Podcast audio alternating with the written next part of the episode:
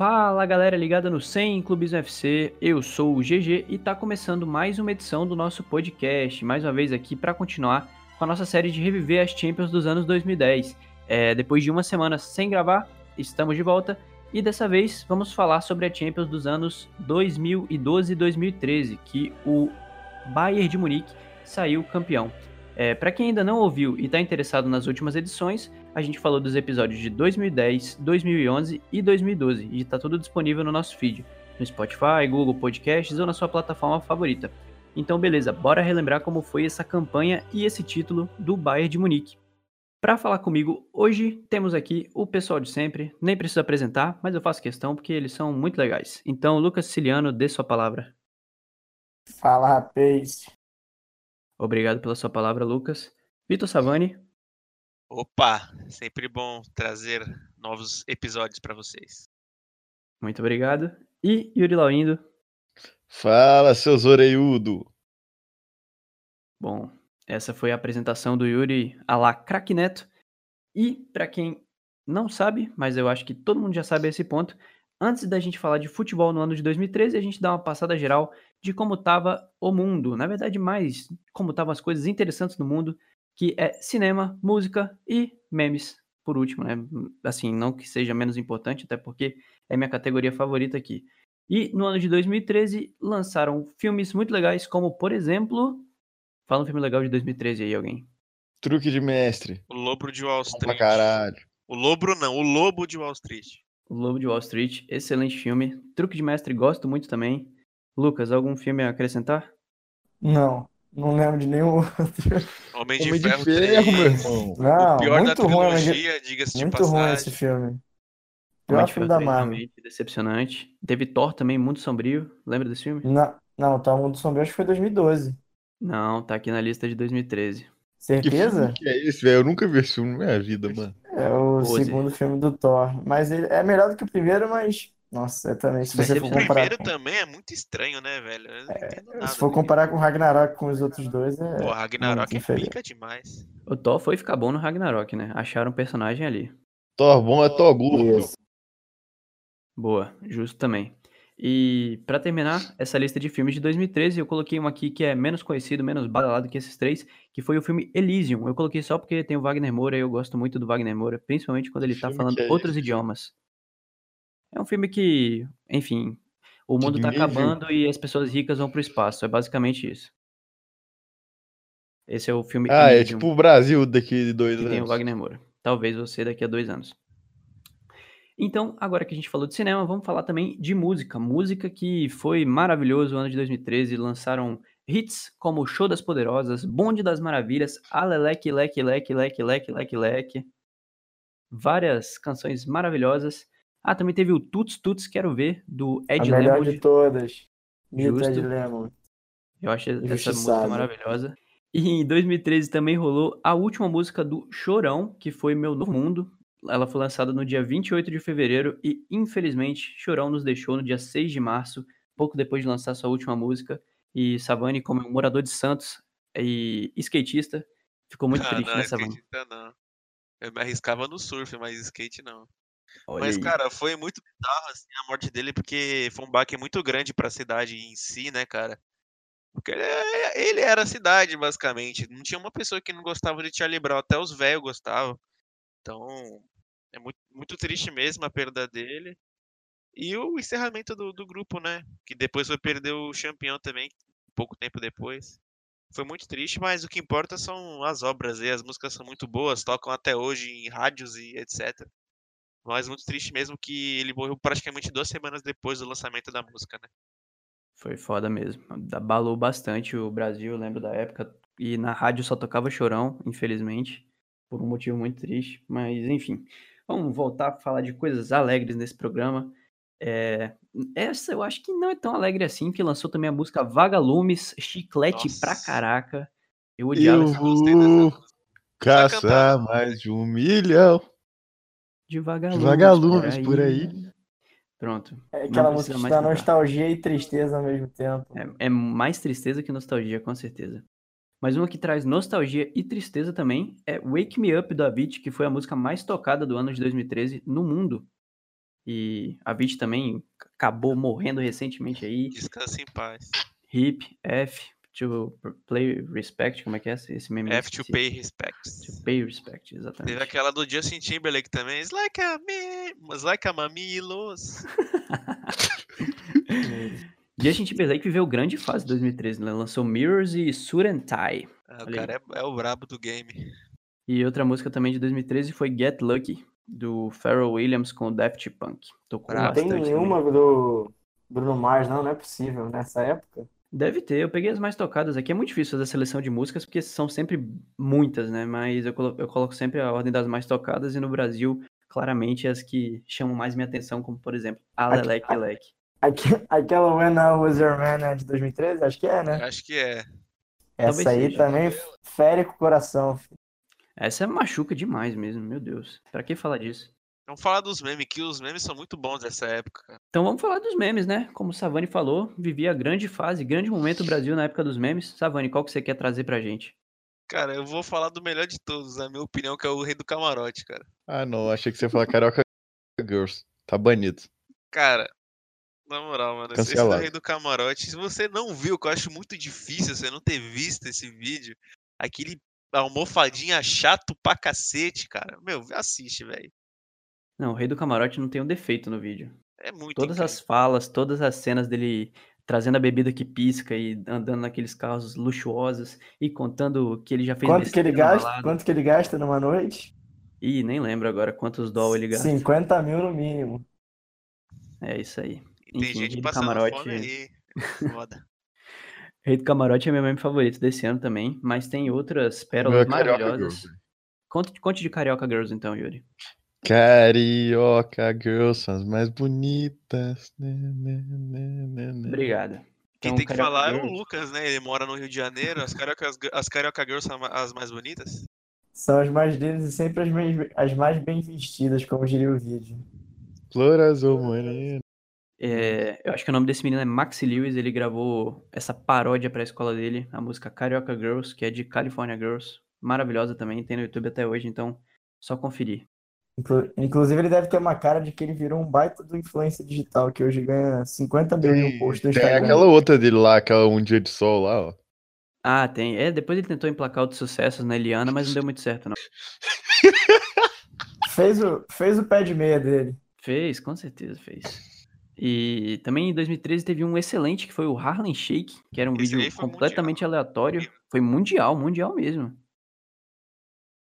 Era um Nunca vídeo fez que... na sala de aula um vídeo do Harlem Eu preciso Shake. explicar o que era o Harlem Shake ou a galera deve lembrar? Ah, não sei, deve ser Melhor pessoas que são explicar, mais né, novas aí, sei lá. É, não sei. Se você não lembra o que é o Harlem Shake, ou se você é, não mexia na internet nessa época, é, era uma dança maluca que tocava uma música e do nada todo mundo que tava na cena Na hora do endoidava. beat, na hora do beat Exatamente. da música.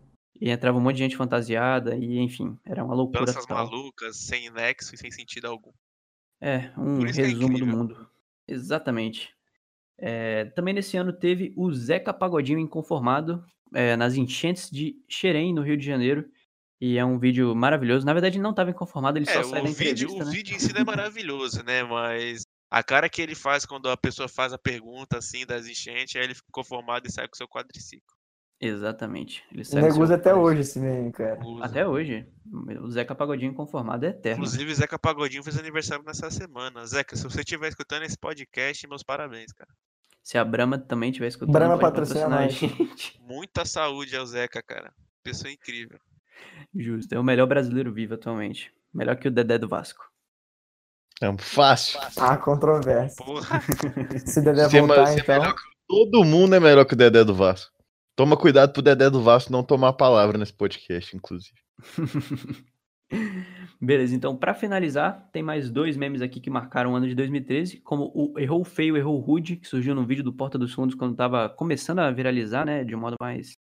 é, não sei explicar, mas enfim, Porta dos Fundos começou a ficar famoso e teve esse meme do Errou Feio, Errou Rude. E também teve o No Céu Tem Pão e Morreu, que viralizou também, era o, é o Didi falando, né, acho que eu, acho que eu não tô maluco, É, não. no é, programa da Xuxa, eu acho. Sim, ele contando a história, falar, ah, no céu tem pão e morreu. E aí é isso. É, mas é uma história triste, que era pra ser triste, né? Mas o brasileiro, pra variar. É, virou meme. Justo. Eu tô ansioso pra chegar no, no meme do Pederneiras. Não sei qual ano foi esse, mas esse Você já deve ter passado, é mais Ah, antigo é, esse é, vídeo, eu acho. ser. Não sei se passou. Mas acho que estourou. Deve ter estourado mais pra frente. Ai, Pois é. Ai. E ao meu lado, e ao seu lado, Pederneiras. Então, depois de falar de memes, que é uma parte que a gente gosta muito, vamos falar de futebol agora, voltar para a Champions League. E, começando, obviamente, pela primeira fase, vamos falar aqui dos times que marcaram essa fase de grupos da Champions. Eu vou começar falando do Paris Saint-Germain, que está aparecendo pela primeira vez aqui na série, depois de um investimento muito pesado. Nessa janela, para vocês terem uma ideia, chegou Thiago Silva, Thiago Mota, Verratti, Lavezzi, Ibrahimovic, Lucas Moura e até mesmo Beckham, que chegou para encerrar a carreira. Paris Saint-Germain foi muito bem na primeira fase, foram cinco vitórias e um empate é, cinco vitórias e uma derrota, desculpa, com 14 gols marcados e apenas 3 sofridos. Foi a melhor campanha da, da primeira fase, a do Paris Saint-Germain. É, chamou a atenção também o Málaga, que foi líder do grupo C, terminou na frente do Milan, e esse time do Málaga marcou muita época, foi comandado pelo Manuel Pellegrini, e tinha o Isco como uma jovem promessa desse time, e alguns jogadores também é, que depois vieram a ter uma carreira até sólida na Europa, né, até antes também, é, por exemplo, Demichelis, o Tulalan, Júlio Batista, La Bestia, e o Saviola. Umas curiosidades desse elenco, tinha Lugano, Lucas Piazon e Roque Santa Cruz. O Isco, né, cara, é o melhor jogador, tecnicamente falando, do time. Com certeza. E vai aparecer mais pra frente, nas oitavas de final, foi desse confronto contra o Porto, com um gol e uma assistência. Vamos falar mais de Isco também. Foi a primeira temporada dele chamando a atenção, né? Na, na fase de grupos, a gente também teve o grupo D, que foi, acho que o grupo da morte, né? Que a gente teve o Dortmund, que foi líder do grupo e chegou na final depois. A gente teve o Real, o Ajax e o City. E o City naquela. é, foi meio que também mais ou menos um, um pouco no- do início do projeto, né? Um pouquinho mais consolidado que o do PSG. Mas não conseguiu ganhar nenhum jogo e já tinha Tevez, Agüero, Dzeko, Nasri, o lateral Maicon, quem não. Pouca gente lembra que o Maicon jogou no City, né?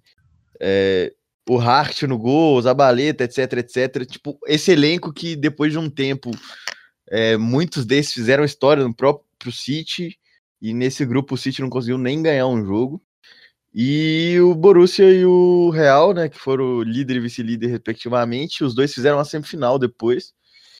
É, então acho que a alcunha de, de grupo da morte serviu bem para esse grupo, principalmente considerando o resultado final da própria Champions, né? Cara, e tem um jogo muito bacana nesse grupo aí, né, na fase de grupos, que foi o Real Madrid City no Bernabéu. Não sei se vocês lembram, mas o jogo foi mó apertado, o jogo foi pau a pau e caramba, e quando o Real Madrid faz o gol da vitória, o Mourinho dá um carrinho no campo. Comemoração até clássica vindo, vindo dele, né? Muita gente conhece. Então, isso foi logo na primeira rodada, se não estou enganado. Foi logo na primeira rodada, que foi um 3 a 2 pro Real Madrid no Bernabéu contra o City. E quando o Real Madrid faz o gol da vitória, já no finzinho do jogo, o Cristiano Ronaldo aos 45 do segundo tempo, faz o gol da vitória e porque tipo, tava 2 a 1 pro City até os 40 e o Benzema empatou aos, aos, aos 42 e o Cristiano Ronaldo aos 45 virou o jogo. Então foi o Bernabéu veio abaixo e a comemoração do Mourinho é muito épica. Boa. Mourinho também bem marcante nessas Champions que a gente falou até aqui, né? Um É, foi a última personagem- temporada dele no, no Real Madrid. Sim, E personagem a primeira do aqui Modric também. Modric que vai ser muito falado daqui pra frente. Verdade. Uns personagens Primeira, primeira aparecendo aqui pela temporada primeira de uma vez, né? história sendo escrita no Real Madrid aí. Nesse episódio aqui vai aparecer pela primeira vez Paris Saint-Germain é, e Juventus, né? Dois times que vão ser bem é, frequentes né? na, na Champions daqui pra frente. É, também no grupo C teve um grupo muito engraçado também, porque o Chelsea, que foi campeão do ano seguinte, se você não escutou o último podcast, mas se você escutou, você sabe disso. É, o Chelsea rodou na primeira fase, foi a primeira vez que um campeão do ano anterior não consegue avançar para o mata-mata no ano seguinte. E o mais engraçado foi que o Chelsea não passou por causa de um gol, no- um gol fora do Shakhtar no confronto direto, porque um dos critérios de desempate na fase de grupos da Champions é o gol fora, e o Shakhtar Donetsk ficou com um gol fora a mais que o Chelsea no confronto entre eles, né? O Chelsea teve até uma melhor campanha de um modo geral, porque teve mais saldo de gols que o próprio Shakhtar, mas não deu, não conseguiu se classificar. E nessa fase de grupos também tem um jogo muito marcante que o Oscar faz um golaço contra a Juventus, o Oscar do Chelsea, que atualmente está na China, desaparecido. Enfim, É, hip Oscar. Mas. E a Juventus também, né? Que tinha um. Pô, de opção no meio-campo, só pra vocês terem uma ideia. Tinha Vidal, Marquise, Pirlo, Pogba, era um timaço absurdo. E essa Juve vai daqui pra frente também ser bem frequente nos nossos Vai programas. bater na trave muitas vezes. tá? Também é um time bem pipoqueiro, digamos assim. É, mas dentro de casa, dentro da Itália, leva tudo, né? Daqui pra frente também. É, só é. Foi Juventus. começou já, mais já ou menos a dinastia, né? começado. É, 2000. Sim. Foi com, Acho foi inclusive 11 com 12, Conte, se não tô enganado. com Conte que depois o Alegre dá continuidade. Nessa temporada o Alegre estava no Milan ainda, depois ele assume em 2014, quando o Conte vai para Itália, se não estou enganado. Isso mesmo. E pra fechar também a parte de fase de grupos, teve um jogo bem marcante, né? Bem curioso também, que foi um Barcelona e Celtic, ou melhor, Celtic e Barcelona lá na Escócia. E Lucas, o que, que você lembra desse jogo pra ele ser tão marcante assim? Eu lembro que foi um, talvez aqui, um dos jogos mais bizarros que eu já vi na minha vida. De, parecia que jogo de FIFA, entendeu? Pra quem joga principalmente Ultimate Team aí, Champion, é, Foot Champions, vai entender bem o que, que, é, que, que foi esse jogo. Barcelona deu. Tô até com as estatísticas aqui. 14 Barcelona- chutes no gol. Não, não, foram 20. é, no, ah, no gol, né? Porque na, No na, gol, é. Foram mais de 30 Foram- finalizações no jogo. É, foram 20, 23 finalizações, 23. 14 no gol, é, 89% de posse de bola, quase mil passos trocados, no- 995, e o resultado final, 2x1 Celtic. E um gol de, no, no escanteio, né, no, no primeiro tempo, depois o Celtic, ainda, o Celtic, na verdade, o Celtic saiu de basquete. O Celtic faz o, o 2x0 ainda no contra-ataque, o Barcelona martelando o jogo inteiro, a- inclusive o goleiro, né, o Foster, que jogou, tá, rodou bastante pela Premier League, inclusive, é, joga hoje. Foi, acho que ele- cara, foi. Ele, ele foi pra subsede do Celtic, que é o Southampton. Ele, Sim, o verdade. que fez gol, o Van Dijk, entre outros aí. Exato, exato. E o, nesse, nesse jogo ele faz, ele faz uma partida espetacular. É, ele também teve uma passagem boa pelo Southampton. Acho que hoje ele tá, tá até no Celtic de novo. Não tenho essa informação certa, mas eu tenho quase certeza. É, mas é aqueles jogos que, inclusive na época, viralizou muito. ó, Só essa, só essa Era só imagem print do. Só né? o print, né? Aí nego usava pra- real life, né? para comparar o FIFA, né, com a, com a vida real, que esse jogo foi bizarro. Inclusive, quem faz o gol do Barcelona, para variar, foi o Messi. E já Sim. nos acréscimos, foi tipo. É, foi, diminuiu inútil, bem nos tá ligado? É, foi aquele gol de. Menos a gente fez um gol para furar a defesa. Porque Foi. esse jogo, meu Deus do céu. E aí tem estatística histórica, né? Porque o Barcelona teve 14 finalizações certas e essa é a maior da história de um derrotado na Champions League, desde que começou a ser computado, óbvio, né? Porque antigamente não tinha essa definição tão precisa das Tal- estatísticas. É, não deve ter essa, essa estatística, mas também a posse também deve ser, cara. 89 é muita coisa. Meu Deus do céu. 89%. É É bizarro muita mesmo. coisa, cara. E o Celtic, Celtic, o eu Celtic. foi que- esqueci de falar os passos do Celtic. Celtic, caralho, tô trocando é, toda muito, hora. é muito difícil mesmo. É, é bizarro, cara. 166 passes o jogo inteiro. Tem, tem jogador que faz. Quer dizer, não, faz, não chega a isso. Mas tem jogador que faz metade disso. O Xavi no Barcelona fazia metade disso, quase todo jogo. Vamos passar então para as oitavas de final dessa Champions de 2012-2013 e muitos duelos muito interessantes. Teve Arsenal e Bayern de Munique. E para começar, que tal falar desse jogo, Yuri? Falar do campeão Bayern nas oitavas. O Bayern que chegou nessa eliminatória meio que já dando um cartão de visita, um cartão de visita meio pela metade, mas foi um cartão de visitas. É, do primeiro jogo, na ida fora de casa, no Emirates, é, meteu 3 a 1 no Arsenal com certa tranquilidade até. O Kroos, o Kroos fez, abriu o placar, depois o Miller e o Mandzukic fizeram os outros dois gols do Bayern. E o Podolski chegou a diminuir quando estava 2 a 0 ainda. Mas o Bayern levou uma vantagem gigantesca para casa, né? Três gols, 3 a 1 já é uma vantagem muito grande, com três gols fora de casa, então. E foi exatamente isso que, que meio que credenciou. Que, foi, na verdade, isso que credenciou o Bayern a passar de fase. Porque o jogo da volta foi um semi-desastre. É, logo no início do jogo, o Giroud abriu o placar para o Arsenal. E aí, depois disso, o jogo virou um massacre do Bayern. O Arsenal mal conseguiu finalizar. É, tanto que o Arsenal, durante o jogo inteiro, só consegue acertar o gol três vezes. E. Só que aí tem um problema. Com 1 a 0 o Arsenal precisava de mais dois gols para classificar e o Bayern estava na maior tranquilidade do mundo, com o jogo controlado, ataque total. Até que chega os 40 do segundo tempo, o Koscielny consegue marcar um gol e aí vira uma loucura. O Arsenal precisa de só um gol para tirar o Bayern. Não consegue, mal consegue finalizar também. Não, não chega perto de fazer esse gol. Mas o time do Heinz tomou um sufocozinho. É... Apesar da, da vantagem do jogo de ida e. E aí conseguiu a classificação meio que na bacia das almas ali. Quase que o Arsenal consegue consegue jogar água no chope do, dos, alemães, dos alemães. E, e a história podia ser totalmente diferente se, se o Arsenal talvez tivesse atacado um pouco mais naquele jogo. Porque foi quase, foi quase, mas, mas o Bayern conseguiu. É, a vantagem foi muito grande, né? Então, foi um dos grandes jogos daquela Champions, mas um jogo meio maluco. Não tão é. maluco quanto o do Barcelona, mas, mas quase o mesmo nível. Considerando que foi um 2 a 0 Eu acho muito louco como sempre que a gente fala das eliminações do Arsenal nessa série de podcasts da Champions, elas são sempre as mais anormais, assim, as mais, é, tipo, atípicas mesmo. Não tem uma eliminação normal, perdeu é, e acabou. Do jeito que o Arsenal gosta. E essa época era, já era o time do Arsenal meio quebradão, né? Já tava meio meio capenga já. Sabe quem era o capitão do Arsenal naquela edição de Champions? O grande Vermaelen. Errou. O Arteta, mano. Que hoje é técnico deles. Na verdade, depende, porque no jogo da ida e da volta era o Vermaelen. Não, eu tô com o jogo da volta aberto aqui e é o Arteta, mano. Eu tô com o jogo da ida aberto aqui. Então, tudo bem, o Arteta é foi porque o Vermaelen passava metade da temporada machucado, e o Arteta devia também pegar fácil. É, o Arteta também se machucava pouco, graças a Deus, né? É, não, é, mas o Vermaelen é um nível bem acima ainda. Verdade, mas o, o Arteta foi capitão no jogo da volta e hoje em dia é técnico do Arsenal.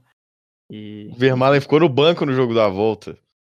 É o seu capitão. Ele foi certeza, tá, tava voltando de uma lesão muscular, provavelmente. e ele era capitão no jogo da ida. Tá aí essa, essa fica aí essa Boa.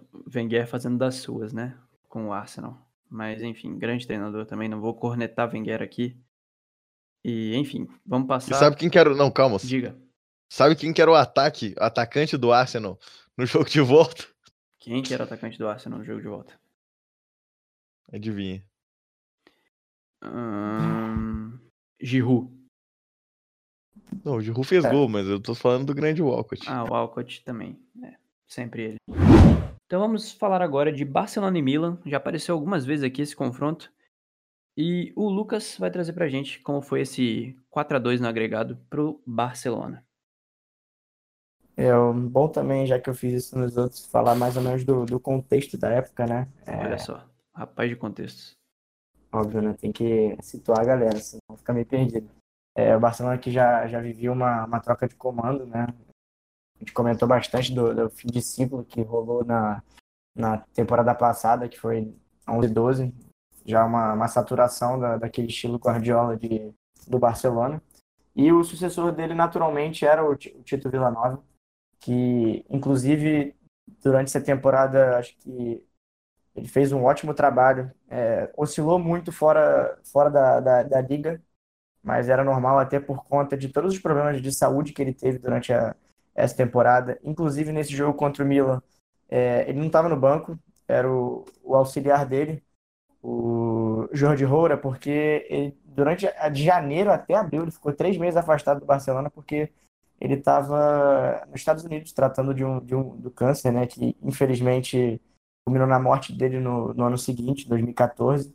Foi um baque muito grande, inclusive, durante, o, durante essa temporada. Ele por muito, por muito tempo ele te, teve muitos altos e baixos.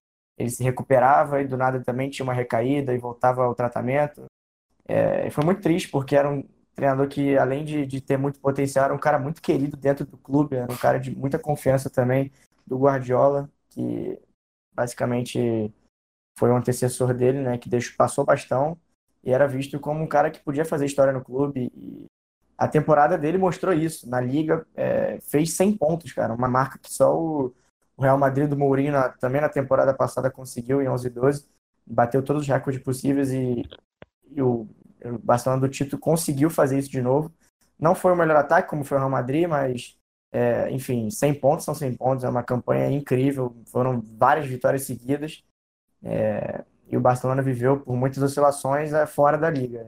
Inclusive nessa Champions League foi o que aconteceu nesse primeiro jogo é, contra o Milan. Foi uma, um jogo muito atípico né, do, do, Barcelona, que teve muita posse de bola, mas caiu naquela, naquela mesma, aquele mesmo problema de, de, de algumas Champions League, né, de ter a posse de bola, mas não conseguir criar muitas situações.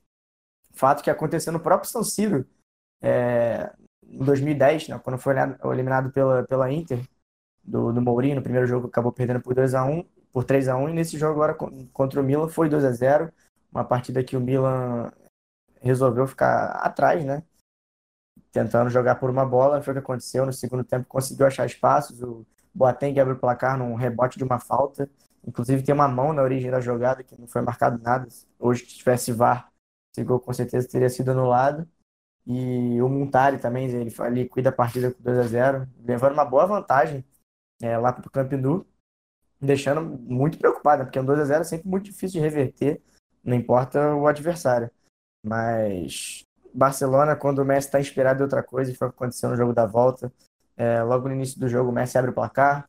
É, o Milan ainda tem uma chance de fazer um a um que complicaria bastante, porque Barcelona daí teria que fazer quatro gols para se classificar. Poderia mudar bastante o que foi a partida, mas o Niang está na cara do gol e mete uma bola na trave. Logo no contra-ataque, o Iniesta rouba uma bola e toca para o Messi que faz o 2 a 0 e aí tranquiliza muito, vai para o segundo tempo com, uma, é, com o jogo empatado, né? E joga bem mais leve nesse segundo tempo e assim o, o Villa e o, Jordi Alba liquidaram a partida, fizeram 4 a 0 o que soou até para o Barcelona uma, uma, uma espécie de alívio, né? Muito por conta também do, do, do, Vila, do Tito Vila Nova, que voltaria na próxima fase já ao banco de reservas, depois do tratamento. E basicamente o Barcelona tinha renascido na competição, que era uma virada que foi considerada na época muito difícil. Placar muito elástico, né? construído na, na ida, mas que na volta o Barcelona com maestria, né? bem no estilo Barcelona de ser mesmo, né? que lembrou até os bons momentos do, do Guardiola, do Barcelona do Guardiola, conseguiu virar a partida e se classificou depois para enfrentar o PSG, que também foi um confronto bastante complicado. Foi. É, só algumas curiosidades desse time do Milan também, para não deixar passar batido. Milan sempre é uma metamorfose quando a gente fala desse time aqui, cada vez é, nomes mais interessantes surgindo aqui na escalação. Tinha o Kevin Prince Boateng, como o Lucas falou, Flamini, que depois Zapata, foi, foi contratado pelo Barcelona, né? Quase 18, 10 anos depois. Aquele meme de contratação. É, todo ano o Barça tem uma, né? Impressionante também. É. Mas enfim, é o Sharawi. Aqui nessa época, uma grande promessa do futebol europeu, diga-se de passagem. É, o Sharawi era bastante hypado nessa Comparado época. com o Neymar. Tinha isso, né? Eu tinha, lembro de uma imagem assim, o futuro. Era Neymar, El Sharawi e Bale. Tinha um, o... tinha um cara que era do Milan também, que o nome dele é Rachim Mastur. Era um marroquino, se não estou enganado. Era pra é, a gente nem sabe o que fim levou, velho. O próprio, o próprio Niang também, né? Que pede segundo na, na volta, ele era uma promessa. Cara, tinha o Dechilho nesse, nesse time do Milan, olha só. A, Abate também era tratado com. Nossa, o Abate deve estar no Milan até hoje, cara. Acho Nossa, que ele se aposentou, o... não? E o Abate, é, se aposentou do futebol, né? Não joga mais. Poupa os torcedores do Milan. Mas enfim, Montolivo, Ambrosini, Biati, é, Robinho ainda estava nesse time, até o Borran é, tentou uma lei do ex. Flamini. Bom, enfim, muitos jogadores do Milan. É, uma geração um pouco menos inspirada do que a dos anos 2000. Vamos passar aqui para outro confronto nessa Champions, um confronto que teve o reencontro entre Cristiano Ronaldo e Manchester United, né, Savani? É, pela primeira vez, né? Cristiano Ronaldo enfrentando o seu ex-clube, onde foi muito feliz, onde fez muito sucesso, mas não teve dó não, cara. Não perdoou. O Cristiano Ronaldo que fez gol em todas as fases, até o Real Madrid chegou, né? Da fase de grupos, oitavas, quartas e semi. Só que no jogo da ida o, Manchester United aprontou, é, abriu 1 a 0 jogando no, no Santiago Bernabéu com o gol do grandiosíssimo Welbeck, e o, o Manchester United nessa última temporada com Alex Ferguson, que foi a ser campeão, foi, foi tornou-se campeão inglês no fim da temporada, na última temporada do Fergie, comando do Manchester United.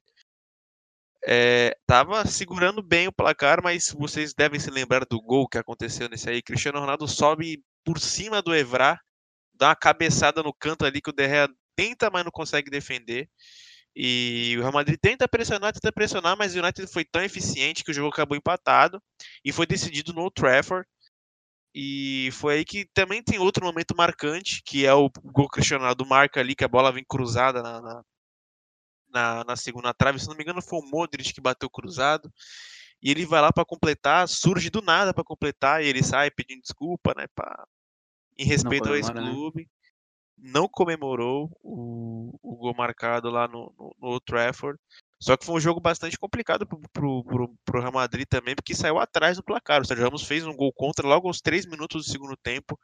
Então o Manchester United estava praticamente com a faca e o queijo na mão.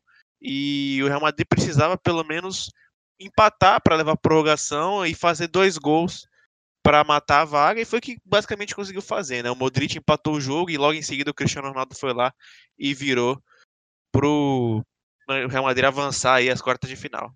Mas foi o, o, bacana dessa história mesmo foi a última temporada do Ferguson, né, no comando do Manchester United, do fim de uma era a maior era da história do Manchester United, provavelmente, não sei, uma mas uma das mais uma das mais vitoriosas com certeza. E é isso, né? Real Madrid vencendo aí e chegando às quartas de final, tentando não bater na trave outra vez, mas com o Mourinho foi só batida de trave. Não teve então, para a gente fechar a fase de oitavas de final, vou trazer um joguinho do Málaga, que a gente falou no, na fase de grupos, né, um dos times mais legais, um do, das sensações, das curiosidades aí dessa edição de Champions. O Málaga pegou o Porto na fase de oitavas de final e conseguiu a classificação de um jeito muito legal dentro da sua casa. Na ida, o Málaga perdeu para o Porto com o gol do João Moutinho, ele mesmo, e foi um cruzamento até do Alexandro. Alexandro e Danilo eram os laterais do Porto nessa edição de Champions, ficaram bastante tempo em, em Portugal no Porto e foram muito bem lá, saíram para times gigantes da Europa e bem valorizados. E o João Moutinho faz esse gol, leva vantagem para o jogo de volta na Espanha. Mas na Espanha, o Málaga, que tinha o Isco inspiradíssimo, consegue uma, a virada por 2 a 0 consegue ganhar o jogo por 2 a 0 um, O Isco faz um golaço, recebe na entrada da área, chuta de direita no ângulo do goleiro Elton e abre o placar. E é, faltando 10 minutos para acabar o jogo, o Roque Santa Cruz, atacante paraguaio, entra no lugar do Júlio Batista e faz o gol da classificação. Uma, um jogo muito comemorado pela torcida do Málaga e lembrado até hoje. Na fase, na fase seguinte, o Málaga faria um jogo ainda mais incrível, né? Bem mais incrível é, contra o Borussia Dortmund e a gente vai falar disso já já. Chegando agora nas quartas de final, Vamos falar de Barcelona e PSG. O PSG que conseguiu uma façanha incrível nessa Champions, chegou até as quartas de final e não perdeu, né? Conseguiu sair da, da Champions sem perder para o Barcelona. Foram dois empates, mas a regra do gol fora acabou sendo cruel com o Paris Saint-Germain, Lucas. O que, que você lembra desse jogo, desse confronto? É, é o começo da, da, dessa eterna freguesia, né? Que começou nesse ano, né? Depois viria a se repetir duas vezes, né?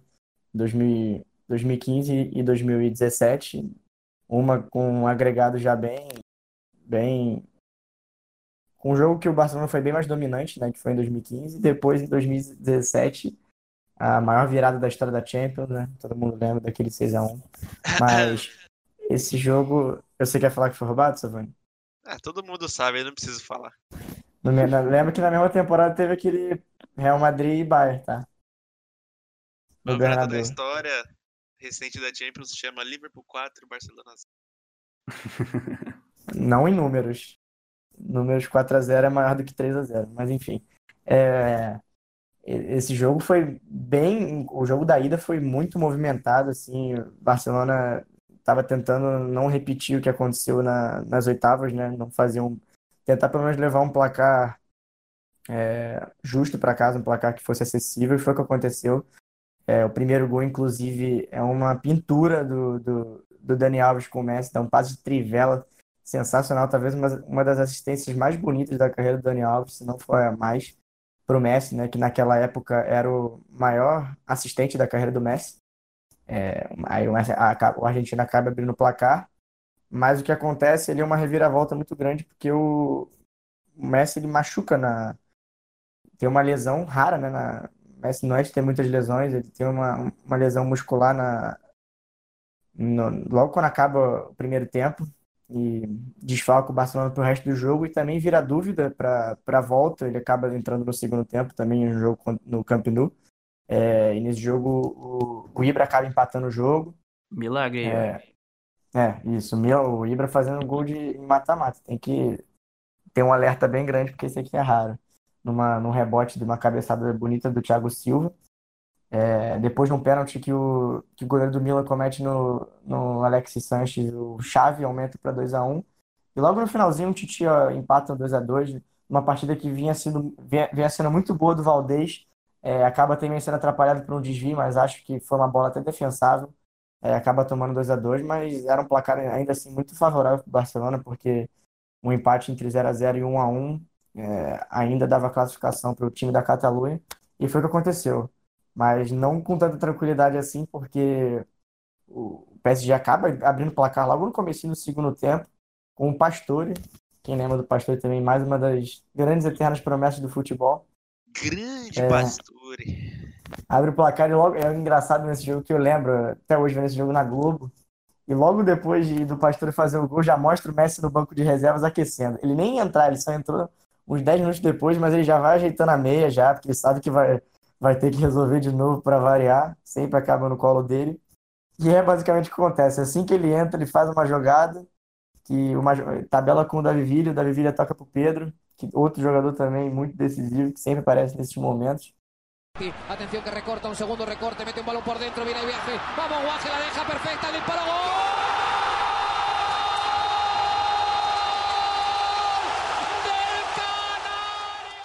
Faz o empata a partida, faz um a um e o Barcelona a partir daí só administra o jogo e garante a classificação. O Barcelona na Champions League oscilou bastante e até por isso vai ter uma resposta bem triste assim para sua torcida na, nas semifinais. Depois o Savani vai até comentar o que aconteceu porque eu fico muito triste de falar desse jogo. Até envergonhado. A chinelada, bicho. Então, já que Savani tá aqui na conversa, que tal trazer o Real Madrid, que enfrentou o Galatasaray nessas quartas de final? É, cara, quem diria, né? O Galatasaray, que tinha ninguém mais, ninguém menos que Felipe Melo, de camisa 10. O Zéder tinha acabado de chegar, se não me engano, usava a camisa 14 ainda. Mas o jogo da ida, o Real Madrid não teve problemas, né? 3 a 0 é, Cristiano Ronaldo fazendo o primeiro, Benzema e Higuaín matando o jogo. O jogo que o Real Madrid foi absoluto. É, não sofreu no jogo, né?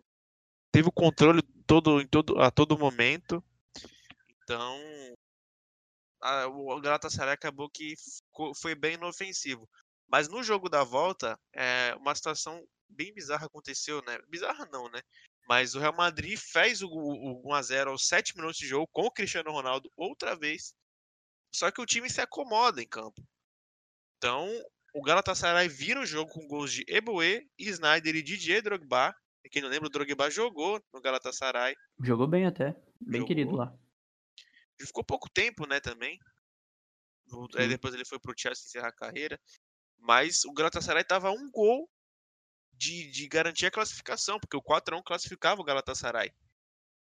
Minto, na verdade não, porque faltavam dois. Mas assim, o Galatasaray estava pressionando bastante o Real Madrid.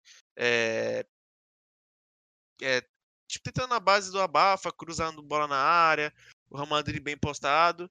E para botar para de cá o Cristiano Ronaldo novamente, aos 47 do segundo tempo, fez o gol que deu a tranquilidade para o Real Madrid, que pararia por aí também, né?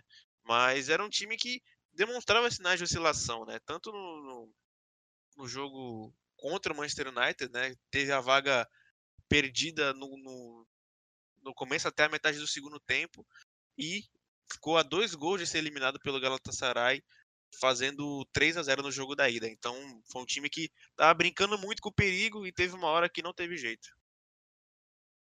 Boa. É, então, trazer meu amigo Yuri aqui na conversa de Málaga e Borussia Dortmund, talvez o confronto mais épico dessa fase de quartas de final. Talvez o confronto mais épico da Champions inteira, eu acho, na verdade, né? É... Acho que passar por cima só do jogo de ida, que foi um 0 a 0 na Espanha, um jogo que não trou trouxe tantas informações, não, teve, não aconteceu nada demais, mas tudo ficou guardado para o jogo da volta. É, a gente já falou aqui um pouco sobre o Málaga, né? Sobre, sobre o elenco do Málaga, que era um elenco muito é, simpático, falar assim. É, um tanto de, de jogador de nome interessante, principalmente o Isco. Acho que o Isco é o ponto principal desse time. E o jogo da volta foi uma loucura, loucura, loucura, loucura. É, é uma coisa que é muito lembrada, na verdade, né? Por causa do, do lance que a gente vai falar um pouco mais pra frente aí. Mas vamos, vamos contar um pouco da história do jogo, então, né? No primeiro tempo, o Málaga abre o placar com o Joaquim, e aí já obriga o Dortmund a ter que virar o jogo por causa do gol, de, gol fora de casa, né? É, 1x0 classificava o Málaga, 1x1 também classificava o Málaga. E o Dortmund empata o jogo ainda no primeiro tempo, e eu acho que, que esse é um dos gols que mais representa o trio Götze, Royce e Lewandowski. Acho que qualquer highlight que você vê na sua vida, esse gol vai estar tá lá, porque é, é literalmente o resumo do, do que o trio fazia, né? O Götze recebe a bola, dá um toque, dá pro Royce, o Royce dá uma letra sensacional pro Lewandowski, o Lewandowski tira o goleiro, empata o jogo. É, acho que só eu narrando o, o, gol assim, muita gente vai lembrar ele de cabeça rápido. É um, é um, gol de videogame, é um gol que é marcante para a história do trio, assim. E é isso. O primeiro tempo acaba, um a um. O Dortmund precisa de pressionar igual um maluco no segundo tempo, e é o que acontece. E só que acontece meio que um desastre. É, o Eliseu faz no 2 a 1 logo no, no, final do jogo já, com 30 e poucos do segundo tempo, e o Dortmund precisa de de novo correr atrás e tentar a virada. É...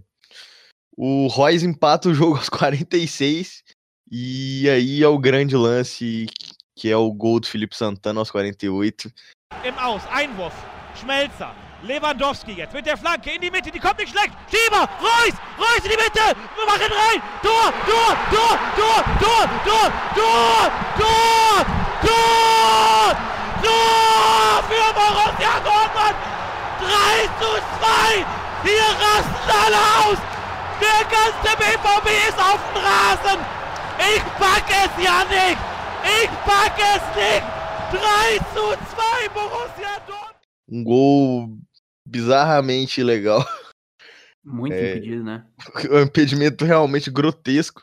E, e a gente estava a gente tava conversando antes do podcast, e, na verdade o gol do Eliseu parece um pouco impedido.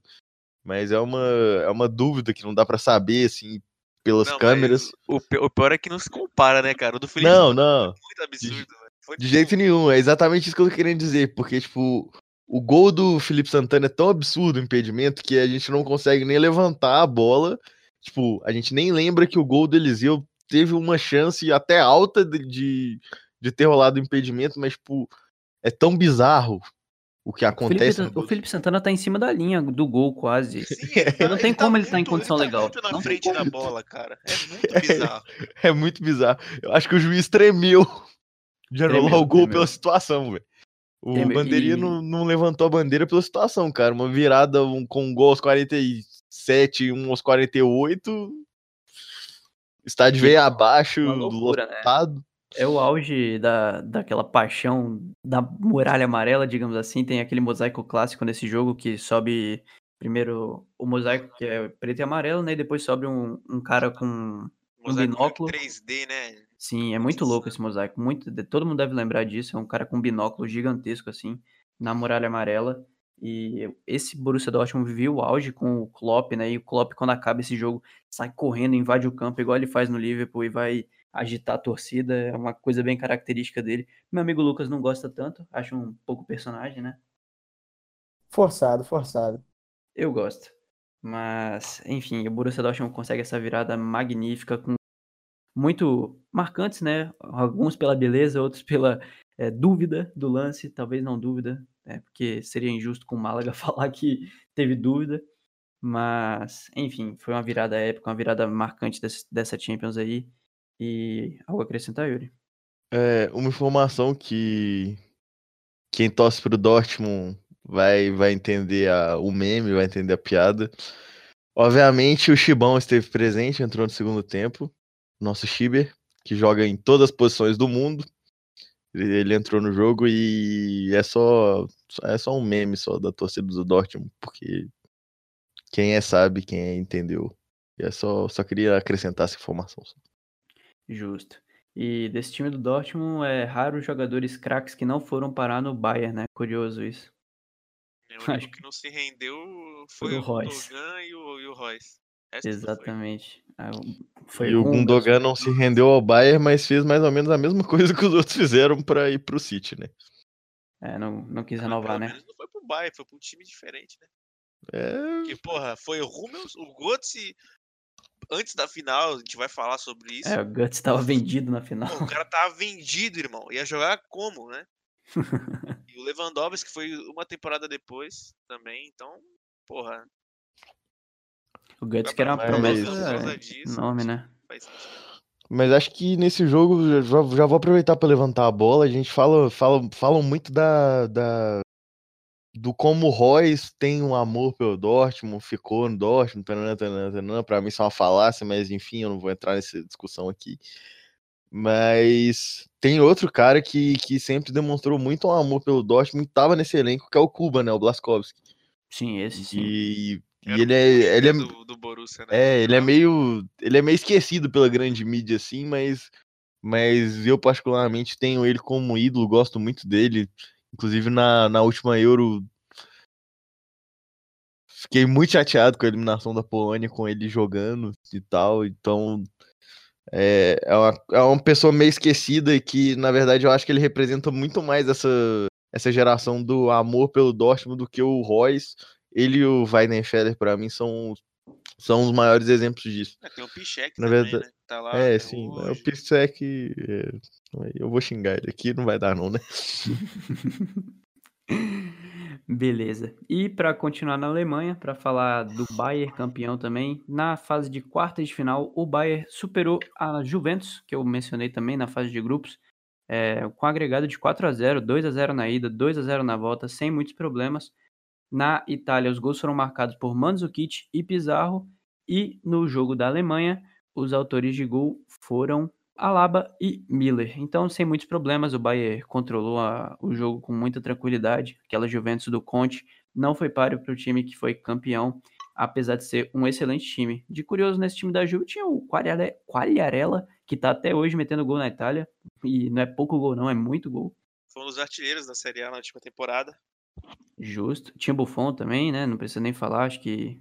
Acho que isso. Buffon que deu um frangaço no, no, primeiro, no segundo jogo, lá na Allianz Arena. O gol do Alaba que Ah, é sai aos verdade. Verdade, 30 verdade. segundos de jogo, é um- tá muito mal posicionado. A, a bola dá um, dá um pequeno desvio assim na, na origem do chute, mas meu Deus, ele tá, tá muito mal posicionado. O Lembrou Buffon dá umas aquele. tiltadas às vezes, né, cara? É, o, em Champions League ele não dá muita Ele sorte, não, falar a verdade. mesmo, não tem jeito. É, na Champions ele não, não é muita dele, não Santo não bate. Eu É. nem sei se dá pra gente chamar de sorte já, né? Depois de tanto tempo. Ah, não, mas é. Ah, não, o Buffon, cara coitado. ganhou Copa dele. do Mundo. Tenho Dá, pena né? dele com seus milhões, sua Copa do Mundo e, enfim, seus milhares de títulos italianos. Mas na Champions realmente não dá. E desse time da Juve, destacar também o trio de zaga muito clássico, né? Chiellini, Bonucci e Bazar. Marcou essa década aí também.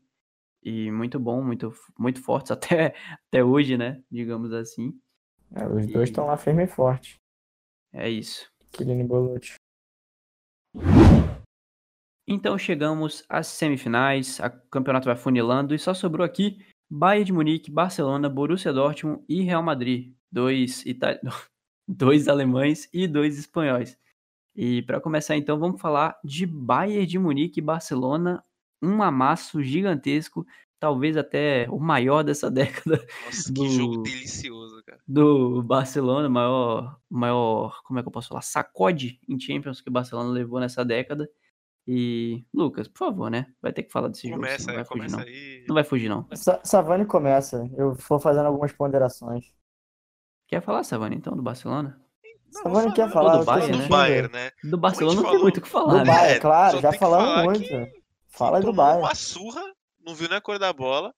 Mas como a gente havia falado no programa passado, que era uma solidificação do Bayern, que o Bayern estava chegando em mais uma final, segunda final seguida, era um time que estava se consolidando e se consolidou de vez. E para tirar o fantasma de time do quase, time do quase, time do quase, pegou o adversário perfeito para isso, né? Um Barcelona que já estava em decadência, que não tinha como é que eu posso dizer? Eles estavam privilegiando a liga, será que eu posso dizer isso? Não sei. Mas era um time que estava completamente fora de órbita né, nessas semifinais, um time completamente desligado, que foi facilmente amassado pelo, pelo Bayern de Munique, que abriu para aquelas 25 minutos com o Miller. O Miller que foi um dos jogadores mais clutch do, do, do Bayern de Munique nessa competição, foi um jogador fundamental, jogou bem em todas as fases. É, ele abriu o placar já nos 25 minutos. Só que, tirando o 1 a 0 o Bayern continuava martelando, continuava pressionando. E era o Robin dando uma canseira absurda no, no Jordi Alba. E era o Ribéry dando uma canseira absurda no Dani Alves. E era o Mário Gomes acabando com, a, com o sossego da, da, da dupla de zaga, Piquet e Bartra, que era jovem ainda na, na, na época. Então, É, o Ma- Mascherano e o Puyol estavam machucados. é, não tava puderam machucado. jogar. O Puyol nessa temporada ele mais ficou fora do que jogou, né? Foi uma Sim. pena. Mas, cara, foi assim uma, uma dominação absurda. O Barcelona, depois do primeiro gol, estava completamente entregue. E, dos- depois do segundo, então, do Mário Gomes aos 49, o Bayern de Munique só colocou a pá de cal e foi, foi pro jogo da volta tranquilo e sereno. E lá vem eles de novo. Lá vem Ribéry, cruzou, Robin do outro lado, toque de cabeça. Gol!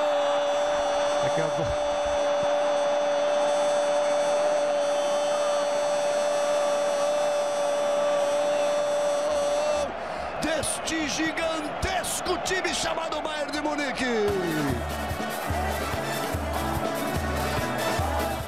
Foi 7 a 0 no agregado, né? 7 Dá a pra 0 chamar de apagão também, teve carta da dona nesse Cara, pra mim, essa é a, é a pior. Foi a- um dos piores, assim, 180 minutos do Barcelona que eu já vi, assim. É, pior jogo, tanto da ida quanto da volta, cara. Mais do que o jogo contra a Roma, mais do que o jogo em, em Liverpool, porque 4x0 em Liverpool, o Barcelona criou várias oportunidades para até diminuir o placar. Mas o Barcelona não fez nada, nada nos dois jogos, nada. O Neuer não, não tocou na bola. É, e o, esse time do Bayern, poucas vezes eu vi um time tão dominante. Eu até queria levantar esse debate, mas é bom fazer isso até pro, pro final. Se esse Bayern é o, é o time da década que mais foi dominante em alguma Champions League, porque a partir da, da- sufoco, da- né? Impressionante. é, a partir das Ah, o- quartas de o final, Bayern por exemplo, Ficou quartas e semis sem sofrer gol, cara. sim, eu ia falar Acho isso agora. poucos Na- times a partir, conseguiram, né? a partir das quartas, o agregado do, do, do Bayern de Munique foi 13 a 1. É um negócio assim, absurdo. Então, acho que a gente pode até ter um debate quando for falar da final, mas esses dois jogos assim foram al- algo assustador que eles fizeram, dominaram o Barcelona por completo. É, tem que tirar mérito nenhum desse time que depois de tanta pancada que eles levaram, tanto tanto Criou uma tanta casca, né? tristeza, né? Que tanto quase que finalmente é, chegaram à glória, né? E que jeito de chegar, porque realmente depois das quartas de final, perderam só um jogo na Champions inteira, né? Foi Foi na uma fase de conquista incontestável do E, Bayern. o- e o pior, o pior é que o jogo da volta foi ainda mais assim, mas, como é que eu posso dizer, revoltante. Porque o Barcelona só começa a ameaçar o Bayern de Munique no jogo depois que toma o gol, no segundo tempo. Porque até lá era chute de fora da área, era É, o tentativa Bayern de faz jogar três gols. O Messi faz os três nem gols no, no jogar, tempo. o Messi nem precisou jogar, porque pra quê, né? Fábricas foi o falso 9 do, de- de- de- nessa partida, o Vila jogou, jogou o Pedro, jogou Adriano, Jogou o Song no meio campo. jogou Foi esse time no- da Então, volta era muito remendado. O Messi só o jogou a ida, não jogou a que- volta. tipo, tá com foda-se, mas foi humilhado do mesmo jeito no jogo da volta. Tem um gol do, do É. Robin 1x0 ali, aquele gol clássico, puxada pra esquerda, batida na gaveta. É uma das jogadas mais previsíveis do futebol, mas nunca alguém conseguiu anular de uma maneira é, consistente, assim, sabe?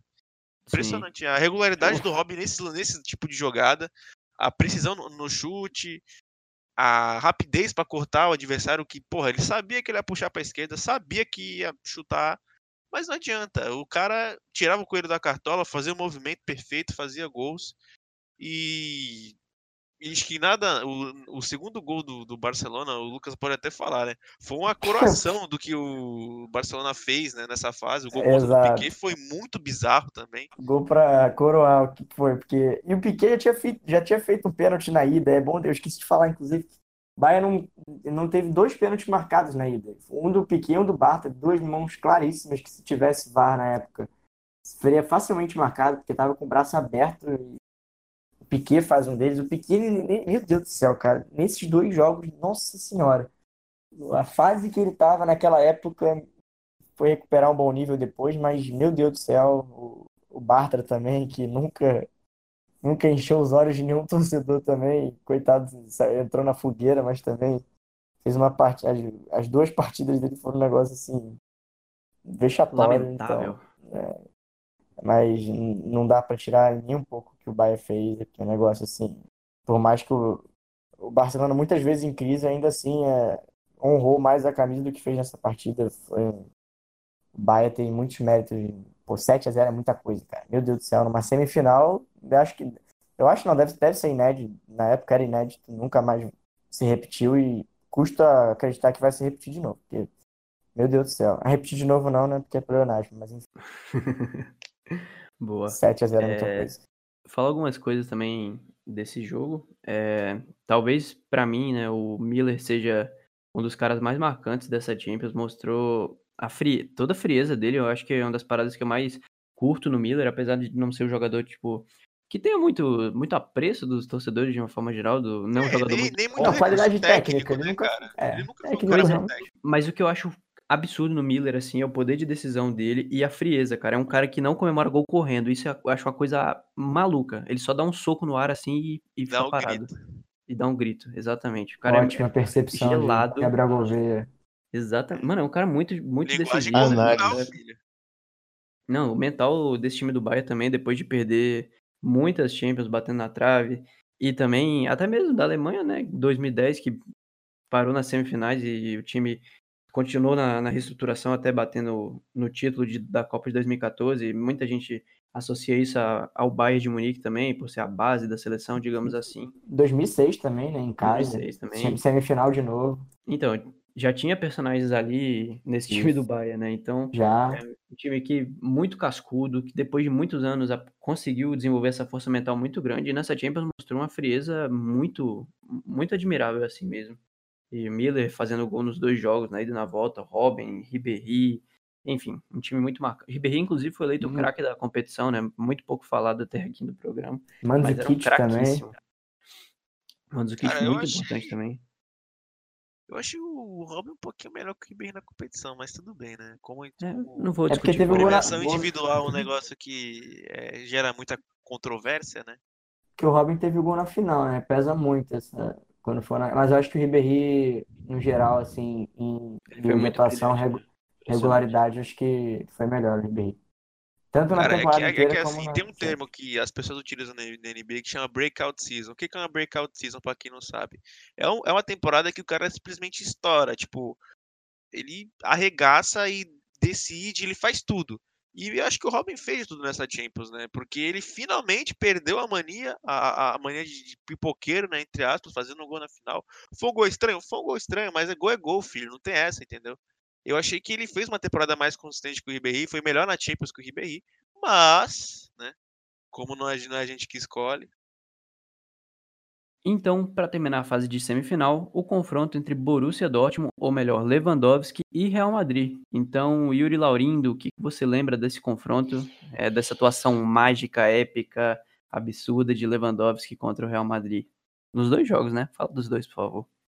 É, então, o primeiro jogo acho que você já resumiu bem o que o primeiro jogo foi, que foi um. Na verdade, foi um Lewandowski 4, Real Madrid 1. É, acho que esse poker do Lewandowski também, da, da, da mesma forma que aquele gol lá, e que o Götze toca a bola pro Royce e o Lewandowski marca contra o Málaga, é muito lembrado. É, acho que o primeiro ato, na verdade, tipo, do top 3 ali, o, o primeiro jogo mais lembrado é esse.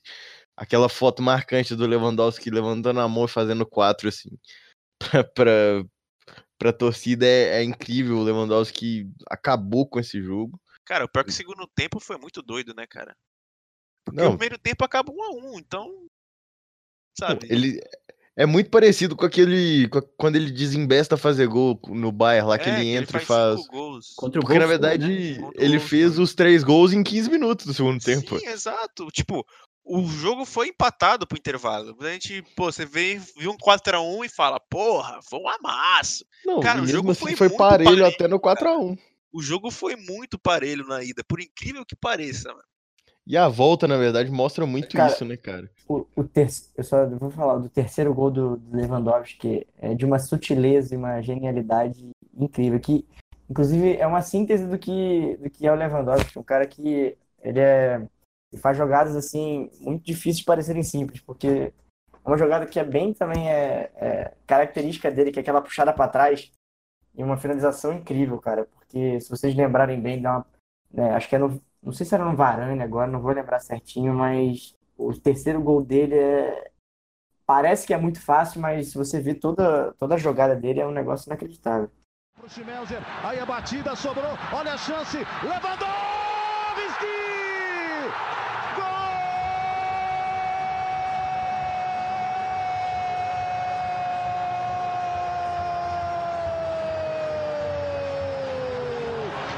Do Borussia! Um hat-trick! Sobre isso que a gente tava falando do, do jogo ser parelho, o segundo jogo mostra muito isso, né, cara? Porque, na verdade, o Real Madrid, obviamente, vai pra cima, porque precisa de, de tentar reverter a situação, só que. Só, só que o jogo acaba sendo muito pegado no meio campo, da mesma forma que foi o primeiro jogo, e. E acho que um detalhe, esse jogo é o, é o quase início do pacto do Real Madrid nas Champions, né? Porque o Real leva o 0x0 até os 40. e- Até os 40 do segundo tempo. Aí o É, Benzema faz 1 a pariu 0 os e o- gols. Foi o Benzema e o Sérgio Ramos fizeram É, gols. e o Sérgio Ramos, tipo, aos 43. E foi quase o início do, do pacto que depois. Não, temporada cara, mas o seguinte- Weidenfeller fez uma partidaça. Tem que, tem que, temos que ser justos. Real Não, Madrid, certeza. Real Madrid meio que pare os gols, né? Aí vai aquela pressão, aquele sufoco danado. Mas não teve jeito. Lewandowski aí classificou o Dortmund, para podemos dizer assim. Lewandowski e Weidenfeller foram os heróis da classificação aí do Bayern. Boa. Pelo Afinal, menos depois de quanto tempo? 16 anos? Borussia. Nem lembro agora. Não vou ter de É, cabeça. chegou em informação. 16 anos. Ganhou em 97. Não sou muito bom de matemática, não. Talvez vocês já tenham percebido isso. Mas, enfim, se meus amigos dizem, eu acredito. Então chegamos à grande decisão dessa Champions, a decisão entre alemães. O jogo foi disputado em Wembley e Bayern de Munique conseguiu sua redenção, assim como o Chelsea conseguiu a redenção na temporada anterior contra o próprio Bayern na casa do Bayern. É, enfim, quem acredita sempre alcança e dessa vez o Bayern conseguiu e tirou essa zica maldita, tanto o Bayern quanto o Robin também, muito marcado por perder gols em finais. E dessa vez não teve jeito, um gol no finalzinho do Robin para coroar, para tirar toda essa uruca que tinha em cima dele. E é isso. Quem quer começar falando desse Bayern 2, Borussia Dortmund 1? É, eu começar falando da, da sacanagem que o Götze fez, né? O que que o Götze fez, Savani? Porque foi anunciada a venda dele pro Bayern de Munique dias antes da final entre os dois. E com isso, o Götze não jogou a final. Então, tanto esforço, tanto, tanta dedicação, tantas boas atuações pra nada, né? Basicamente Assiste a final do isso. banco, né? Assistiu a final nem do banco, assistiu a final Ele da, machucou, da- na da verdade, né? É, machucou. Machucou. machucou. Aí A o Royce, o Royce fez a, a do, a do Götze e o Grosskreutz jogou aberto pela esquerda ali. Sim, o Götze que era uma grande promessa do futebol alemão, né? Fez até gol em final de Copa do Mundo depois, mas acabou flopando miseravelmente e voltou pro O Borussia. Götze cumpriu seu papel, né? Cumpriu, cumpriu. Não deixou a Argentina ganhar no Maracanã, pra mim cumpriu demais. Não, não, não nesse caso, tô falando pros alemão. Pra mim não cumpriu, não. É, enfim. Mas enfim, continuem a fala do Savani, que já trouxe essa informação do Guts aí. Cara, eu acho que o que eu gosto de lembrar dessa final é que ela foi um grande jogo, né? Às vezes a gente tem algumas finais que são muito pegadas, muito chatas de se assistir. Foi muito aberto mesmo o jogo. Mas esse jogo foi muito bom, muita finalização pra todos os lados. Foi, foi um jogo meio corrido pra caramba. Chance pra tudo que é lado, o goleiro jogando Jogo muito bem. aberto, cara. E, e terminou meio que do jeito que, que, que tinha que terminar mesmo, pela situação, sabe? Tipo, um empate ali, um gol achado, uma falha de um, de um zagueiro, no caso do Subotic, né? Que entregou o jogo. E o pessoal não fala muito, mas foi ele que entregou. E, tipo, acho que o jogo terminou do jeito que, que, que tinha que terminar mesmo. Foi. A história do jogo foi muito legal. E e o jogo foi muito aberto, o jogo foi muito bom. E acho que aí é uma coisa minha, uma coisa pessoal minha. Acho que o Wembley é, tem uma atmosfera que, que ajuda muito nisso, cara. Porque, sei lá, cara, você assiste um jogo em um Wembley, você já, já tem uma atmosfera diferente. E, e o jogo ser bom, parece que todo jogo lá é bom. Toda final de, de Copa na Inglaterra é boa. Vocês já pararam pra pensar nisso? Eu nunca bem parei pra que o pensar nisso. Acho que o É. Wembley tem um. Eu lembro do Barcelona e United, mas qual? Não, mas eu falo, tipo, por exemplo, os torneios domésticos da Inglaterra sempre tem finais muito boas. É porque final em jogo único é É, excelente, jogo né? único, estádio Ah, meio, é sempre bacana isso. E o Wembley é, muito, é muito bonito também, O sei Wembley lá. é um estádio é. que favorece muito esse tipo de jogo também. É, Não, eu gigante, falo, né? é muito, sei lá, é uma atmosfera diferente mesmo. Não é tipo, hum, deixa eu ver, o Estádio Olímpico de Roma depois, que eu acho que a atmosfera já não foi mais tão legal. Apesar Roma do jogo ter 2015, sido né? muito bom. É, apesar do jogo ter sido muito bom entre É, Tem a teoria do estádio com pista de atletismo, né? Que não favorece muito também. acabou de É, o estádio inventar. olímpico da Turquia aí, ó, do Milan e Liverpool, da virada do Liverpool aí. Inclusive vai ser a final da vai ser onde será o palco da final da Champions desse ano. Boa. Mas, enfim, o Sim. título. A O- final foi muito merecida, né? Também. Falar disso. O Yuri deu uma cornetada no Subocity, mas ele esquece também que minutos antes ele deu uma salvada no, no lance. Não sei se vocês vão lembrar. Que Eu vou quase soltar um. Não, é que o Robin, acho que é o, o Miller, faz uma jogada que deixa o Robin ia ficar sem goleiro só pra completar. Ah, sim! Lembra? sim. e é o Pegando que tira essa bola, né? bola. Mas adiantou aí- o quê? Ué, Mas a culpa se não fosse dele. ele. Na- no, na- no gol do, do Robin, lógico que foi. Ah, para, o Ribéry dá uma assistência maravilhosa, inclusive pouco falada, a final mas de calcanhar. você não passar uma rapa no cara ali é uma burrice absurda. Ainda mais que você não tem amarelo. Mu- Muitos lembram também da, do gol do Robin no, no finalzinho, mas ele também dá assistência pro gol do Mandzukic, então ele participa dos dois gols para afastar mesmo essa, essa, essa uruca que ele tinha. Ribéry deixou no chão, toque de calcanhar, Robin apareceu de trás, tocou na saída do goleiro!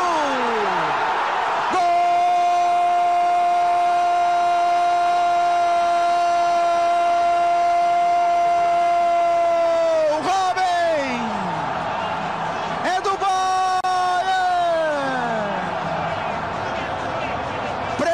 Predestinado! Tinha de cair no pé dele a bola do jogo! A bola que pode ser do título! A comemoração com raiva! O olhar fixo para a torcida! É decisivo sim! Ficou cara a cara com o Weidenfeller! Desviou de leve! A bola rolando mansamente foi pro. Também o gol do Borussia nasce, nasce de um pênalti bizarro do Dante, Nossa, é, meu. O zagueiro Dante. que conhecia os, alemão, os alemães. Conhecia os alemães. Queria muito falar isso. Cara, é um pênalti no Royce, assim, ele levanta Cara, o pé. foi muito trúxulo esse pênalti, porque o Royce tava meio que de costas, a jogada tava, tipo, totalmente no controle, tinha Sim. todo mundo do Bayern de Munique Ele na área, cara. levanta o pé. Meu Não, Deus, muita Já era uma prévia do, era uma prévia do que ele faria contra os próprios alemães no, no ano seguinte, né? Já, ele já dava o seu cartão de visitas Ele ali. tava começando a conhecer naquele ano. O ali. o bagulho aconteceu É. há quase sete anos, eu continuo, fico, eu continuo indignado, velho. Cara, mas Ele, o. ele esse criou gol experiência do- pra errar. Ele errou com Comentário. convicção. Comentários do Choque de Cultura. Falha de cobertura. Galera, então, a gente acabou tendo problemas com o áudio. Na verdade, foi problemas técnicos no programa que a gente grava, na, na, nossa ferramenta de gravação, que é o Discord, né? O aplicativo de conversas que a gente grava os podcasts. A gente acabou tendo problemas técnicos e ficamos sem a parte final do programa. A parte final acabou sendo perdida. Mas eu acho que a gente falou bastante também e nada além do jogo também no, nos nossos comentários depois que acabaram se perdendo. Então é isso. Agradecer a companhia de vocês, agradecer a todo mundo que está mandando feedback, todo mundo que está incentivando a gente a continuar gravando. E por favor, sempre que quiserem, sempre que tiverem vontade de mandar alguma coisa, pode mandar que a gente lê tudo. E é isso. Sugestões e qualquer coisa que a gente possa melhorar também. A gente agradece muito, fica muito feliz de ler os comentários de vocês, beleza? Então, forte abraço para todo mundo e até os próximos. Falou!